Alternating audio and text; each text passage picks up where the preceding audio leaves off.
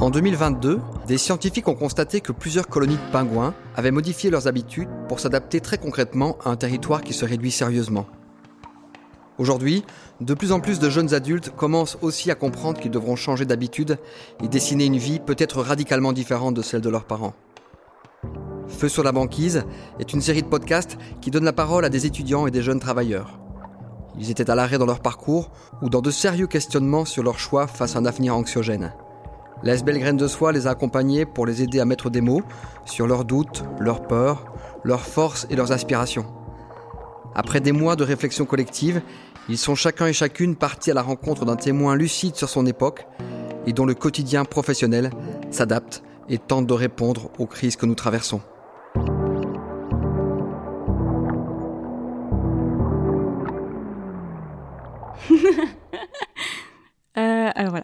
Tu me dis, Coucou les loustiques, moi c'est Sarah et pour cet épisode j'ai eu le plaisir d'interviewer Nicolas Mérieux, que j'ai rencontré à l'occasion de la dernière date de son Farm Tour. Une épopée d'un mois à jouer dans des fermes son spectacle qui parle d'effondrement avec humour. En plus d'être comédien, il s'apprête aussi à revêtir la casquette de paysan. Aujourd'hui on va donc parler humour, écologie, résilience et jardin-forêt. J'ai un parcours assez atypique. À 17 ans, j'ai vu tous les gens de mon âge embarquer dans un train bondé qui allait vers une destination unique. Études, boulot, retraite, vie toute tracée ou presque. Et bon, hein, j'ai couru après, mais je l'ai loupé. Je suis restée quai parce qu'à ce moment-là, la maladie a décidé de s'immiscer dans ma vie tel le silicone dans les fesses de Kim Kardashian. Du coup, j'ai dû arrêter les études et je me suis retrouvée hyper isolée pendant des années j'ai dû envisager une nouvelle destination et donc un nouveau chemin que je devais créer moi-même. Genre Indiana Jones en Amazonie avec sa machette, mais du coup sans euh, ben, l'Amazonie et la machette. Parce que c'est difficile de trouver sa place dans une société quand tu ne réponds pas à la norme, de trouver un travail ou de faire des études quand ton corps est opérationnel une semaine sur trois. En plus de ça, à cette période, je me suis sensibilisée à l'écologie. J'ai réalisé l'ampleur des enjeux et des effondrements qui nous attendent. Alors en plus de me dire mais comment je vais réussir à gagner mon indépendance en tant que jeune chroniquement malade, ben j'ai rajouté le joli critère conscience écologique. Je me suis vite rendu compte que beaucoup des métiers d'aujourd'hui, ils seront plus adaptés au monde de demain. Et ceux que j'avais envisagés, ben, ils répondaient plus à cette urgence que je ressens en moi et qui me dit mais bordel, c'est maintenant que tu dois agir. Et Nicolas, justement, il agit. Il a pendant près de dix ans fait des vidéos et des spectacles humoristiques sur l'environnement et s'apprête à créer les Jardins de l'Océan, une ferme où il y aura entre autres maraîchage, potager pédagogique, formation en permaculture, production de plants et un jardin forêt. Je lui ai fait un petit DM sur Insta, j'ai dit coucou Nini, c'est ça ça, tu serais dispo pour qu'on résume ta vie en 15 minutes? Et il a dit oui. J'ai rejoint Nicolas en Bourgogne dans le jardin forêt de Fabrice Desjours, un pionnier en France dans le domaine des écosystèmes comestibles. Il faisait chaud, très chaud, qu'est calor. On était en plein mois d'août. Nicolas, il sentait un peu la transpiration, mais je lui ai pas dit parce que je suis poli et que c'est bien mieux de faire passer le message via un podcast. De toute façon, j'avais moi-même plus d'eau sur mon front que dans ma gourde, alors on s'en fout. Il y avait que les arbres pour nous juger. On a déambulé un peu à travers les chemins. Il y avait des pêches qui poussaient partout. Il m'a fait découvrir l'arbre à salade dont les feuilles goûtent la cacahuète, des petites baies au goût de caramel brûlé et un délicat pétale d'hibiscus. C'était globalement hyper bucolique, jusqu'à ce qu'ils me disent grouille-toi de manger avant que Fabrice te voie. Et là, je me suis senti comme la bendida avec les pistolets, les chapeaux, petit cheval, petit tonnerre. Hmm, c'était sympa, franchement. Enfin bref, on s'est finalement posé dans le coin le plus frais de la forêt. J'avais un peu le stress, mais euh, non, ça s'est pas senti. Je suis, je suis assez confiante. Bon ben, Nicolas, euh, j'ai paniqué. bon attends, je fais pas ça tous les jours. Euh, du coup, coucou Nicolas, merci de me permettre de t'interviewer aujourd'hui dans la forêt gourmande de Fabrice Desjours. Est-ce que, en deux mots, tu pourrais te présenter et m'expliquer globalement ce que tu fais?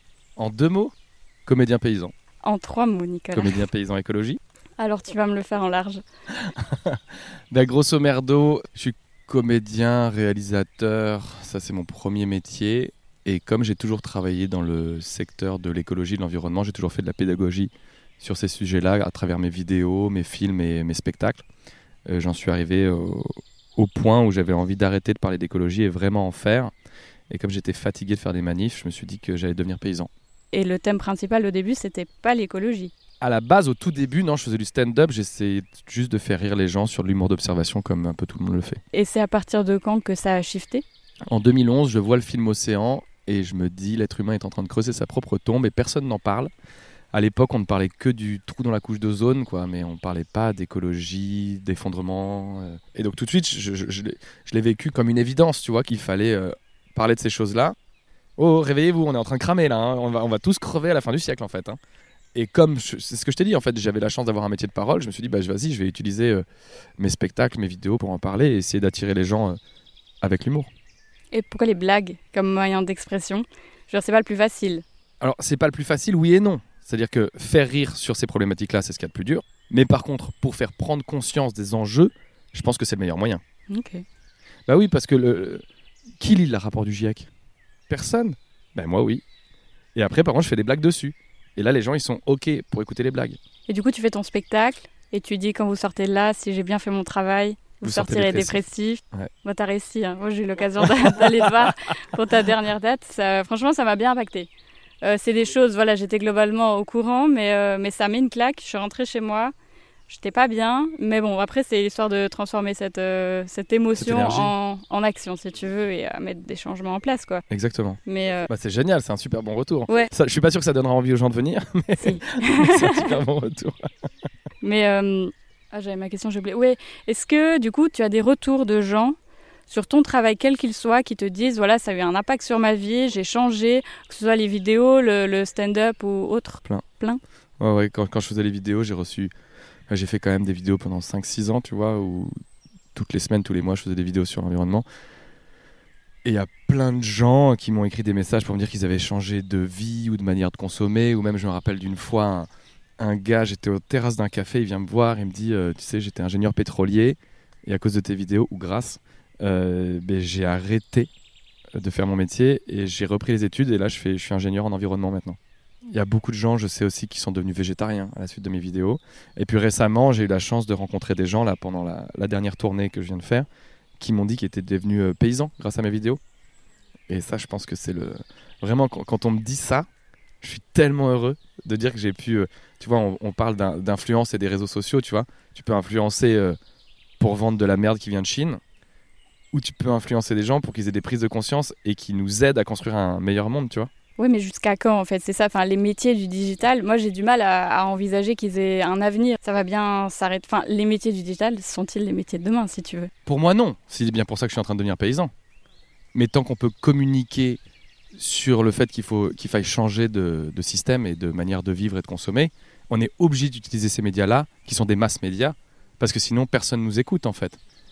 Et entre nous, il y a combien de contenus sur Internet qui sont éducatifs, pédagogiques, et combien qui ne servent à rien? Si on commençait par enlever toutes les vidéos de chats qui se cassent la gueule, je pense que l'empreinte euh, d'Internet serait bien moindre, tu vois. T'entends ça, mon petit auditeur préféré? Les vidéos de chatons, c'est pas fifou. Par contre, ce qu'il est, c'est la deuxième partie de ce podcast. Parce qu'on va parler jardin-forêt. Pour ceux qui ne connaissent pas, dans un jardin-forêt, on imite le système forestier pour produire de la nourriture. Dans une forêt, tu as plusieurs strates, des arbres, des lianes et des plantes au sol, mais pour la plupart, ça ne se mange pas. Tandis que dans un jardin-forêt, on mange tout. Ça permet de produire beaucoup de nourriture dans peu d'espace. Nicolas le décrit d'ailleurs comme le modèle agricole du futur, un modèle qui a plein d'autres raisons d'être qu'il nous a partagées. Il y a énormément de raisons écologiques. Euh, on le sait, aujourd'hui, on doit stocker du carbone à cause du réchauffement climatique. Il n'y a rien de mieux que les arbres pour le faire. Ils le font bien avant notre existence. Ils nous ont pas attendu pour stocker du carbone. En plus, c'est cool parce que ça euh, stocke du carbone et ça produit de la nourriture. On a aussi euh, beaucoup de problèmes d'érosion des sols. Et les arbres, avec leurs racines, ont la capacité de fixer le sol et donc de limiter l'érosion. Ça permet aussi, et d'ailleurs chez vous on l'a vu en Belgique, euh, beaucoup d'inondations. Ben, justement, les arbres vont permettre l'infiltration des eaux en cas de, de forte euh, intempérie. Évidemment, ce sont des espaces où la biodiversité explose. Euh, et oui, parce qu'il y a aussi une raison euh, que j'ai pas citée d'ailleurs, c'est, mais tu, en as parlé, c'est l'autofertilité du jardin forêt. On ne verra jamais quelqu'un mettre des engrais dans une forêt, et pourtant le sol forestier est le sol le plus fertile du monde. Donc euh, c'est le grand intérêt aussi des systèmes agricoles en jardin forêt, c'est qu'ils s'auto-fertilisent. Et c'est aussi pour ça, quand on sait que 90% de notre agriculture, elle est dépendante du pétrole des énergies fossiles, des intrants, euh, bah, avoir des systèmes qui produisent de la nourriture sans fertilisant, euh, c'est quand même ultra important que ça existe. Mhm, mhm. Oui, donc le jardin forêt, c'est pas, comme on pourrait voir à première abord, c'est pas un gros frigo qu'on fait pour euh, se stocker de la nourriture en cas de, de pénurie, tout ce que tu veux. Ça, c'est un facteur. Mais il y a beaucoup d'autres choses euh, dont tu as parlé. Il y a énormément d'intérêt. Après, évidemment qu'il y a des gens qui peuvent le voir comme un gigantesque garde-manger dans lequel tu as de la bouffe effectivement toute l'année pour qui sait reconnaître les plantes qui se Et où mangent. il n'y a pas beaucoup d'énergie à, à amener. Quoi. Ça Globalement, qui- ça s'auto-maintient euh, Tout à majoritairement. fait. Oui, il faut juste entretenir les, les chemins. Les chemins, oui, on a vu ça. Je me suis pris deux, trois branches dans la gueule et pas de problème. Ok. Coucou, c'est Remois. Dernière fois que je te dérange, promis. En fait, Nicolas m'a dit que son remède à l'éco-anxiété, c'était l'action, qu'agir a été assez salvateur pour lui. Et je suis vraiment d'accord avec ça. Seulement, j'avoue, j'avais un peu envie de challenger l'idée. Oui, mais même les petits gens qui peltent et qui peltent dans la bonne direction, ils vont se faire rouler dessus. Alors justement, c'est là où j'en viens. C'est que au début, je voulais faire un écolieu et que si tu fais travailler ton autonomie à ta petite échelle, le jour où ça se casse la gueule, qu'il y a des vrais problèmes, on vient chez toi et t'auras fait tout ça pour rien, tu vois. Oui, donc t'es quand même dans l'idée, on va tous se sauter dessus. S'il y a une boîte de carottes, tout le monde va sauter sur la. Oui, oui, J'en suis persuadé, ouais. j'ai hâte. non, mais, non, mais c'est intéressant de le voir comme ça. Il faut travailler l'autonomie, la résilience. Parce que tu, tu, tu vois, tu- c'est les mots que tu as dit. Tu as dit euh, j'ai envie d'être plus autonome, de me sentir plus en sécurité. Tu ne seras pas plus autonome, plus en sécurité si ton voisin ne l'est pas autant que toi. Et il faut combien de paysans Pour être autonome? Ouais. 10% de la population. Parce que moi, j'avais regardé les chiffres qui m'ont pas fait plaisir. La Belgique, c'est un des pays les plus densément peuplés. Ah oui. Si tu regardes le nombre d'habitants et l'espace qu'on a, ça marche pas. Vous avez combien d'hectares? Et ça fait quelle superficie la Belgique? Tu veux que je vais voir? Ben, On peut regarder. Alors, Non, tu m'autorises que- à remettre mon téléphone ou pas? Oh oui, je t'autorise, bien évidemment. euh, 2666. Comment ça, ça passe Qu'est-ce que. Qu'est-ce que... que 3000 m2 par personne? C'est pas beaucoup. Parce que si c'est ça le message du podcast, qu'on est foutu, autant... Autant le dire. autant partir en France. Hein. Prenez vos valises, les gars.